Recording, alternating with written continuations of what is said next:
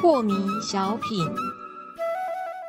张讲师您好，有一位听众朋友，他想请教讲师，他说啊，再多的惋惜跟不舍，我也没有办法改变这个结果，真的只有接受失败的苦果，我才能够有重新再来一次的机会吗？是这样吗？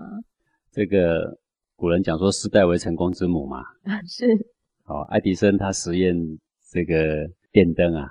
我们都知道他实验了将近一万次啊，对啊，最后那一万次，哎，啪，那一刹那电灯亮了，是成功了，对不对？成功了。但是你知道吗？他那一个成功，啪一下，那个钨丝灯就烧掉了。到底成功还是失败？成功，因为它亮了，对不对？但是呢，你忽略了他前面失败几次啊？对，有九千九百九十九次是是错误的。对。如果没有前面的这么多错误，你怎么能够慢慢慢慢去归列出最后正确的是什么？是一个人不能让他太早得志啊，太容易得志的话，得来的快，失去也快。是好，他就会变得无比的狂妄，目中无人。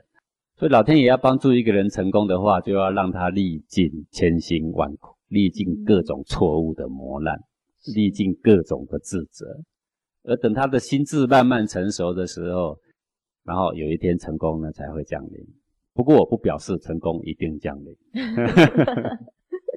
是啊，失败只是累积成功降临的几率，但绝不表示成功一定会到达你的身上。嗯哼。不过我还是要再讲一个重点：人世间什么叫成功呢？到底是在每一个过程里面，对自我的品格无憾叫成功呢？还是真正你造出了电脑，造出了飞碟，还是你造出了什么飞行器，多么先进的东西叫做成功呢？还是你赚多少钞票叫做成功呢？赵讲师，您对上一题的解答应该就是第一个。每一个过程中对自己无憾，是每一个当下都是成功的。